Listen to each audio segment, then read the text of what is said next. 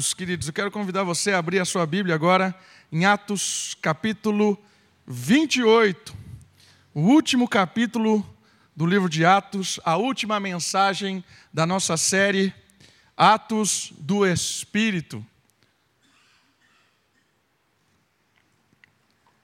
Olha só, quem diria, caminhamos no livro de Atos inteiro, hein?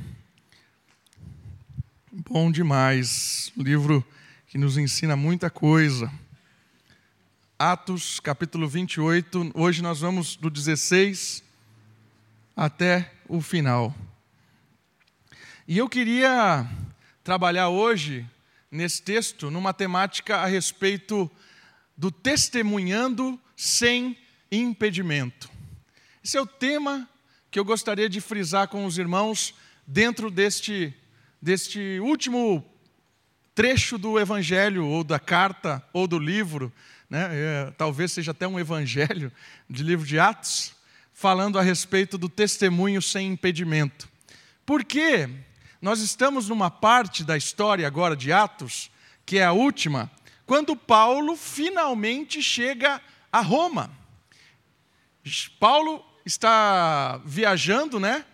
enfrentou na, o naufrágio, foi para a ilha, depois embarcou e agora ele chega em Roma. Ele ainda é prisioneiro, a gente vai comentar isso dentro agora do estudo, mas eu queria que você percebesse hoje à noite a importância que Paulo dá na questão do testemunho, do testemunhar, do anunciar, do falar do evangelho e essa palavra sem impedimento é algo marcante nessa última fase do texto e você vai perceber o porquê. Eu quero que você preste atenção na leitura bíblica agora, preste atenção na história onde Paulo está, os últimos momentos que Lucas, que é o autor de Atos, vai contar para a gente a respeito do apóstolo Paulo. Vamos lá? Atos, capítulo 28, versículo 16. Uma vez em Roma, foi permitido a Paulo morar por sua conta, tendo em sua companhia o soldado que o guardava. Três dias depois, ele convocou os principais dos judeus e, quando se reuniram, lhe disse: Varões, irmãos, nada havendo feito contra o povo ou contra os costumes paternos, contudo, vim preso, desde Jerusalém, entregue nas mãos dos romanos os quais, havendo-me interrogado, quiseram soltar-me sob a preliminar de não haver em mim nenhum crime passível de morte. Diante da oposição dos judeus, senti-me compelido a apelar para César, não tendo eu, porém, nada de que acusar minha nação. Foi por isso que vos chamei para vos falar, porque é pela esperança de Israel que estou preso com esta cadeia. Então eles lhe disseram: nós não recebemos da Judéia nenhuma carta que dissesse a respeito disso. Também não veio qualquer dos irmãos que nos anunciasse ou dissesse de ti mal algum. Contudo, gostaríamos de ouvir o que pensas, porque na verdade é corrente a respeito desta seita, que por toda parte ela é impugnada. Havendo-lhe eles marcado um dia, vieram em grande número ao encontro de Paulo na sua própria residência. Então, desde a manhã até a tarde, lhes fez uma exposição em testemunho do reino de Deus, procurando persuadi-los a respeito de Jesus, tanto pela lei de Moisés como pelos profetas. Houve alguns que ficaram persuadidos pelo que ele dizia, outros, porém, continuaram incrédulos. E havendo discordância entre eles, despediram-se dizendo: Paulo, dizendo a Paulo estas palavras: Bem falou o Espírito Santo a vossos pais, por intermédio do profeta Isaías, quando disse: Vai a este povo e diz-lhe: De ouvido ouvireis e não entendereis, vendo vereis e não percebereis, porquanto o coração deste povo se tornou endurecido. Com os ouvidos ouviram tardiamente e fecharam os olhos, para que jamais vejam com os olhos, nem ouçam com os ouvidos, para que não entendam com o coração e se convertam e por mim sejam curados. Tomai, pois, conhecimento de que esta salvação de Deus foi enviada aos gentios, e eles a ouvirão. Ditas estas palavras, partiram os judeus, tendo entre si grande contenda. Por dois anos permaneceu Paulo na sua própria casa, que alugara, onde recebia todos os que o procuravam, pregando o reino de Deus e com toda a intrepidez, sem impedimento algum, ensinavam as coisas referentes ao Senhor Jesus Cristo. Queridos, essa é a situação de Paulo em Roma. Eu quero comentar algumas coisas antes da gente tirar algumas lições do texto. Olha lá, algumas informações a respeito de Paulo em Roma. A primeira delas era que era um desejo do apóstolo e também do próprio Deus que ele estivesse lá. Paulo queria estar em Roma. Então era um fato importante para ele. Na carta que ele manda aos Romanos, bem antes de chegar lá, ele diz assim: Eu espero estar convosco. Então era um desejo do apóstolo estar em Roma. Uma outra coisa interessante, o próprio Deus diz para ele, nesse texto de Atos, capítulo 23, 11, diz assim: Importa que você chegue a Roma para testemunhar do meu evangelho.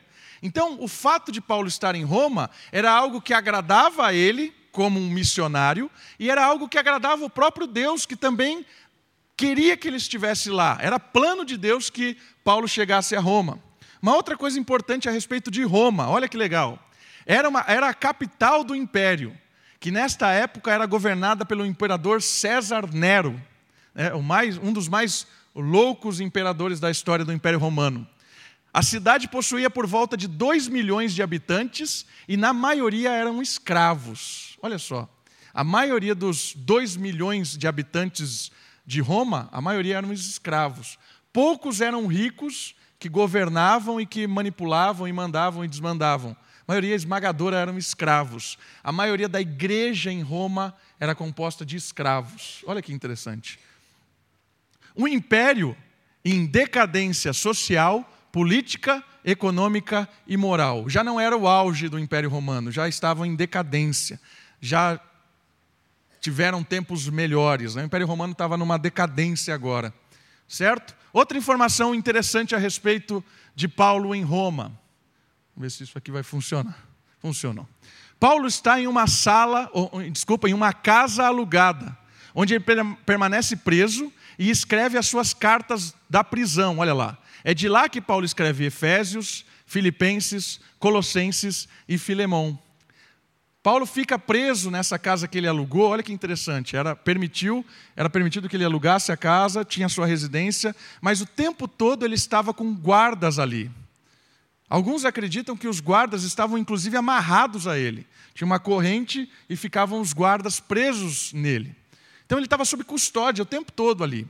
E foi dali que ele escreveu as cartas. Né? Lembram da carta de Filemão?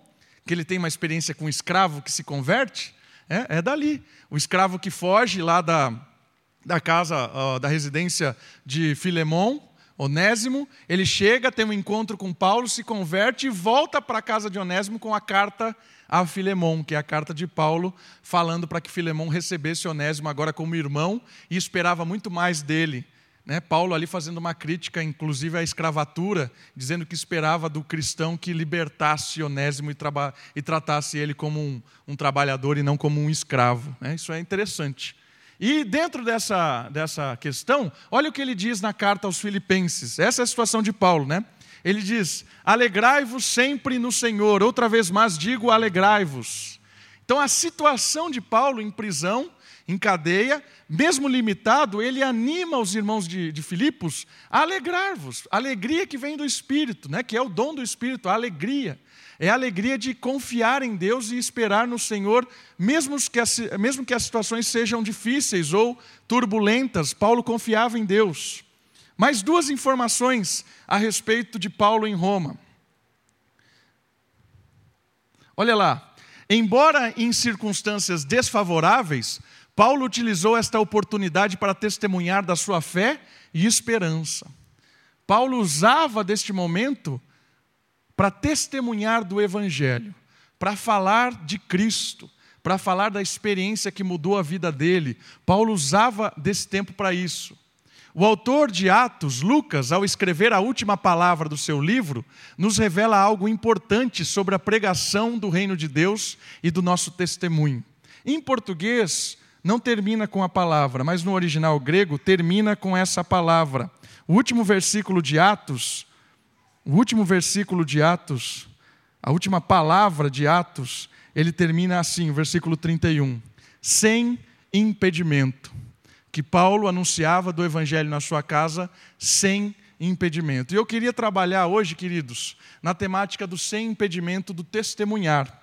Em qualquer circunstância, o testemunho do evangelho deve ser dado sem impedimento. E eu queria que a gente pensasse a respeito desse texto que a gente leu, desse nosso testemunho de vida, daquilo que nós experimentamos do Senhor Jesus, independente da circunstância que você esteja, que você seja desafiado hoje à noite, assim como eu seja desafiado pela palavra de Deus, a testemunharmos deste amor de Deus sem impedimento. E eu queria chamar a sua atenção em algumas questões desse texto que a gente leu.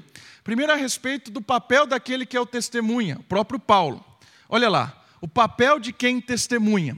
Vamos aprender com Paulo como é que ele utilizou desse sem impedimento. Né? O papel da testemunha. Onde Paulo testemunhava? Né? Lembra disso? Te leu o texto. Paulo estava na prisão. Mesmo sendo na casa dele, era uma situação em que ele estava em prisão. Ele estava limitado, mas ele utilizava dessa, dessa sua circunstância para testemunhar do Evangelho. Isso fala muito a nós também. Por quê? Porque, independente da sua situação, do seu estilo de vida, da sua correria do dia a dia, ou mesmo, às vezes, você, como dona, de lar, dona do lar, trabalha em casa, mesmo em qualquer situação, por mais que a gente pareça que estamos sozinhos, né? a gente trabalha às vezes no escritório sozinho, a gente tem que lembrar que aonde você está, você tem que lutar para testemunhar do Evangelho para as pessoas aproveitar as oportunidades e criar situações. Paulo estava preso e ele criava situações. Ele poderia muito bem fechar a porta da casa dele, estou preso, fico ali com um soldado me vigiando, não quero que ninguém me perturbe. Estou preso. Mas Paulo usava dessa situação para testemunhar do Evangelho. Ele abria as portas para os judeus. Você viu que chegou uma comissão de judeu lá para ouvir do testemunho dele. Ele falava para os soldados, ele falava para os escravos que apareciam. Crie oportunidades na sua vida para testemunhar do amor de Deus. E eu quero desafiar você, aquele que tem a, a, a vida corrida demais ou isolada demais Crie estratégias para testemunhar do amor de Deus, com boas ações e boas palavras. Crie estratégias. Paulo, em prisão, criou estratégias. A quem testemunhava? Aqui nós vemos três, três é, grupos de testemunho de Paulo. Paulo testemunhava para os judeus, que era o seu próprio povo. Paulo te testemunhava para os gentios. E eu quero destacar algo especial do testemunho de Paulo aqui. Paulo testemunhava para os soldados romanos. E isso deu uma implicação extraordinária. Sabe por quê? Abra sua Bíblia, por favor, em Filipenses, capítulo 1. Filipenses, capítulo 1. Lembrando que Paulo escreve a carta aos Filipenses daí da onde ele está. E olha o que ele fala para os irmãos lá de Filipos a respeito dos soldados a quem ele testemunhava. Filipenses capítulo 1, versículo 13.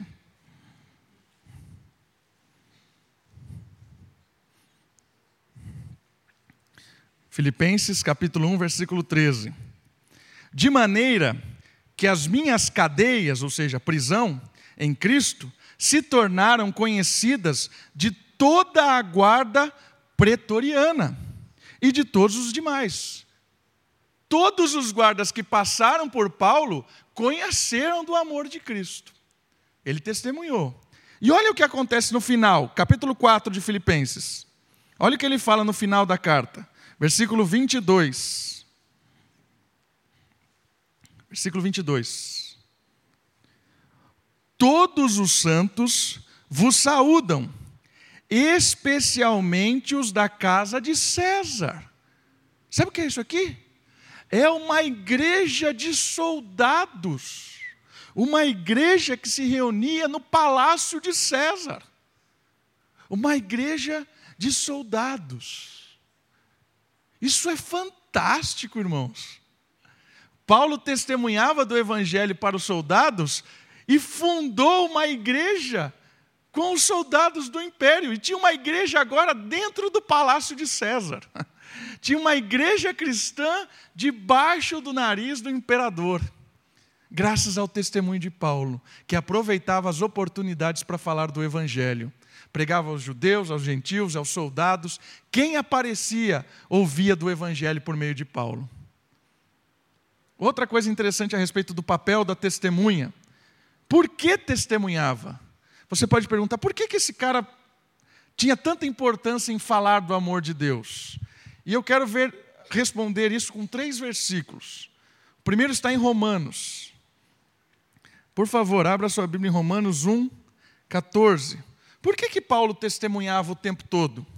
Por que, que ele aproveitava as oportunidades para falar do amor de Deus? Por quê? Romanos capítulo 1, versículo 14. Romanos 1, 14. Pois sou devedor tanto a gregos como a bárbaros, tanto a sábios como a ignorantes. Por isso, quanto está em mim, estou pronto a anunciar o evangelho também a vós outros em Roma. Porque Paulo se sentia um devedor. Alguém que havia recebido algo maravilhoso na vida dele e não poderia mais conter, ele se sentia em débito com as pessoas, ele se sentia alguém que tinha que pagar. Sabe quando a gente fala do, do, do da, daqueles que, que não conseguem ficar devendo, querem pagar o tempo todo? O cara é um bom pagador, ele não consegue ficar te devendo nada, o tempo todo ele quer te pagar. Essa é a ideia de, de Paulo aqui. Ele se sentia tão valorizado pelo Evangelho, ele tinha um, um, algo valioso para ele, que ele se sentia o peso de pagar essa dívida, anunciando aquilo que tinha acontecido na vida dele. Ele queria o tempo todo anunciar para as pessoas, porque ele se sentia devedor das pessoas, porque deveriam conhecer do Evangelho. Então, o primeiro motivo de Paulo estar testemunhando é porque ele se sentia um devedor. Olha o que ele diz agora em Coríntios, um pouquinho para frente. Próxima carta aí. 1 Coríntios, capítulo 9, versículo 16. Paulo se sentia um devedor por algo que aconteceu maravilhoso na vida dele. Capítulo 1 Coríntios capítulo 9, versículo 16. Se anuncio o evangelho, não tenho de que me gloriar, pois sobre mim pesa essa obrigação, porque ai de mim se não pregar o evangelho. Era uma obrigação para ele. Ai de mim se não pregar o evangelho. Era algo que algo que o, constrangia a fazer isso. Sabe aquela, aquela, aquela obrigação? Nós temos que fazer isso, eu tenho que fazer isso, de todo jeito. Não posso, eu não posso deixar de trabalhar. É uma obrigação meu trabalho, porque meu trabalho traz sustento para minha casa, o meu trabalho ah, beneficia algum grupo de pessoas, o meu trabalho é essencial para minha vida, é uma obrigação. E Paulo entendia a pregação do Evangelho como algo que faz parte, que é obrigatório para ele, algo essencial na vida dele. E o último, porque ele entendia que era a missão dele. Atos capítulo 9, versículo 15, nós estamos voltando para Atos agora. Capítulo 9, versículo 15. Mas o Senhor lhe disse: Vai, porque este é para mim um instrumento escolhido para levar o meu nome perante os gentios e reis, bem como perante os filhos de Israel. Era a missão dele, queridos. Ele tinha privilégio, ele se sentia obrigado, ele se sentia constrangido e ele entendia que era a missão dele testemunhar do amor de Deus. Era a missão dele, faz parte da vida dele. Né? Como é que ele testemunhava? A gente viu três maneiras ali no texto que ele testemunhava. Uma, todo mundo que chegava ouvia. Outra, ele marcava. Ele marcou com alguns judeus: vem aqui em casa, vem aqui, vem aqui na minha casa, eu vou falar sobre o amor de Deus para você. Então ele marcava e ele, ele aproveitava as situações, né? Mesma coisa, a gente pode marcar com alguém de estudar ou pode aproveitar as situações. Apareceu simplesmente a oportunidade, eu estou testemunhando. E o último ponto que eu quero destacar aqui nesse papel da testemunha, quando ele testemunhava, quando ele testemunhava, ele testemunhava sempre. Sempre ele testemunhava. Ele aproveitava as oportunidades sempre que aparecia. E uma coisa interessante também do como que eu marquei aqui, esqueci de falar, ele testemunhava de três maneiras interessantes. ele testemunhava sem confrontar, ele testemunhava expondo a Escritura e ele testemunhava de uma forma convincente. A maneira com que ele testemunhava. Ele não era alguém que ficava brigando com as pessoas. Ele testemunhava sem ficar confrontando. É óbvio que o evangelho às vezes confronta a pessoa. Às vezes você apresenta o evangelho e a pessoa já entra em confronto, em xeque, né? entra em, em, em desafio. Mas não era a função de Paulo, ele não queria isso. Ele apresentava com, com clareza, ele apre, apresentava com simpatia, mas a ideia dele não era entrar em confronto com a pessoa. É, e ele, ele, ele elaborava um jeito de apresentar de uma maneira que as pessoas compreendessem. Então, o primeiro ponto que eu queria destacar a respeito do testemunho, do papel de Paulo, é que a gente entendesse que ele tinha como objetivo da vida dele compartilhar do amor de Deus, ser uma testemunha viva do Evangelho de Deus. O segundo ponto que eu queria a, a, caminhar com vocês rapidamente é o conteúdo do testemunho. Tudo bem, a gente está ouvindo que Paulo testemunhava do amor de Deus, mas eu quero destacar algumas palavras que, nesse texto que a gente leu, fala do conteúdo do que, do que ele testemunhava. Olha lá. O versículo 20 diz que Paulo falava sobre a esperança de Israel. Ou seja, quando ele, ele pregava para os judeus, ele falava para os judeus que Cristo era a esperança que aquela nação tinha. Então ele, ele utilizava da própria nação para pegar um gancho de apresentar a Cristo. O que mais que ele falava? Ele expunha o reino de Deus, versículo 23 diz isso. Ele explicava o que é esse reino. O reino de Deus que não é desta terra, o reino de Deus que não é deste mundo, é uma identidade dos céus, é algo que transforma o coração de uma pessoa, é algo que transforma convicções de uma pessoa, é algo que direciona alguém para um caminho diferente. Paulo expunha o reino.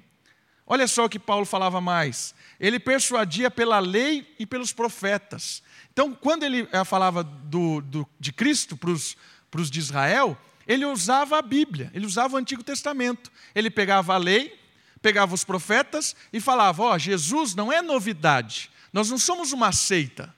Jesus é uma resposta a Moisés, é uma resposta aos profetas, é uma resposta a todos vocês. Então, Paulo usava da lei e usava do, do, dos profetas para apresentar o evangelho para os judeus que mais? Ele anunciava a salvação de Deus. Um Deus que perdoa pecados, que livra do mal, que restaura a vida de alguém.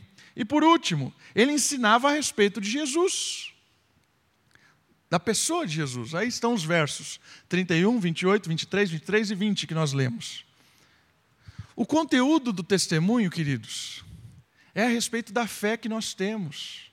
O conteúdo do nosso testemunho é aquilo que o Senhor Jesus fez por você, fez por mim. Perdoou os nossos pecados, nos deu vida nova, transformou a nossa vida, nos direcionou. Esse é o conteúdo do, da mensagem de Paulo, esse é o conteúdo do evangelho que ele apresentava é algo que transformava a vida das pessoas. E Paulo era tão convicto desse evangelho que ele diz no versículo 16 de Romanos, capítulo 1: Eu não me envergonho do evangelho, porque é o poder de Deus para a salvação de todo aquele que crê. Primeiro do judeu, depois do gentil. Ele cria que o evangelho era o poder de Deus. E poder em que sentido? Poder que transforma a vida de alguém. Poder que liberta as pessoas o poder que dá a, a, a, esperança a alguém. Nós temos que ter essa convicção, queridos. Nós temos que ter essa convicção de que o Evangelho é transformador. Paulo anunciava porque cria de fato. Muitas vezes a gente não, não está anunciando porque talvez a gente não crê de verdade. Ah, mas eu tenho vergonha. Mas eu não me envergonho do Evangelho, porque é o poder de Deus. A, a mensagem do Evangelho trata de Cristo, o testemunho trata de Cristo, de um Deus que liberta, transforma, um Deus amoroso. Por isso é importante o testemunho. E por último, eu quero destacar o resultado do testemunho. O resultado. Olha lá, versículo 24 diz que alguns continuaram incrédulos. Você vai falar 200 mil vezes para alguém do Evangelho e ele vai continuar não crendo. Não creio. Isso não, não, não nos deve parar, né? chegar ao ponto da gente parar de falar. Não, continua. Olha a outra reação, versículo 26 a 27. Ouviam e não entendiam, não percebiam e se tornaram endurecidos conforme Isaías 6,10. Aí Paulo cita um texto de Isaías dizendo que o próprio Deus não revelava ou não abria o coração deles para que entendessem. Paulo diz que Deus tem um projeto. Né? Muitas vezes a pessoa está cega, precisa que Deus ligue a luz ali do entendimento. Alguns não criam porque estavam com o coração endurecidos. E olha só que interessante: outros foram tocados pelo testemunho e se transformaram. Uma coisa tão impactante, tão marcante na nossa caminhada cristã, é quando a gente testemunha do, do Evangelho de Deus para alguém e essa pessoa se converte, muda de direção. Quando essa pessoa ouve o seu testemunho da sua boca e ela tem um encontro com Deus. É tão bom isso, irmãos. Se você não teve nenhuma vez a experiência de falar de Cristo para alguém e a pessoa crê por, intermédio da, da sua fala, é óbvio que é o Espírito que toca, que desperta, que, que transforma, mas ter a experiência de ser usado pelo Espírito para anunciar o Evangelho, eu queria te desafiar a falar mais, porque talvez você não tenha vivido essa experiência magnífica de se alegrar com alguém que entende o Evangelho. Como é bom alguém que de repente entendeu, compreendeu e fala: Eu creio nisso.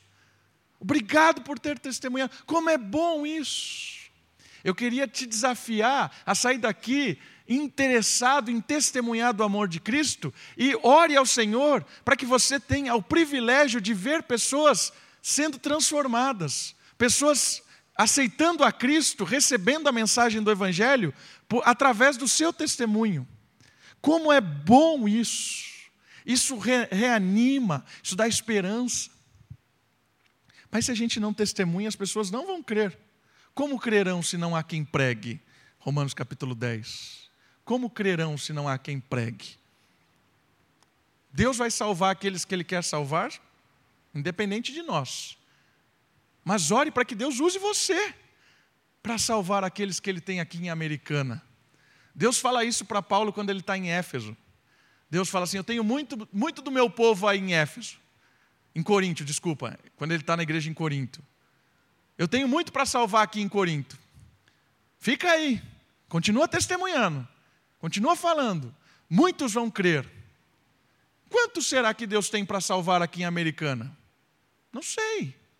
Mas Deus pode usar você, a sua casa, a sua família, o seu trabalho. Deus pode usar as circunstâncias do seu dia para testemunhar de Cristo e você ter o privilégio e a alegria de ver alguém sendo salvo por Cristo por instrumentalidade da sua vida. Como é bom isso!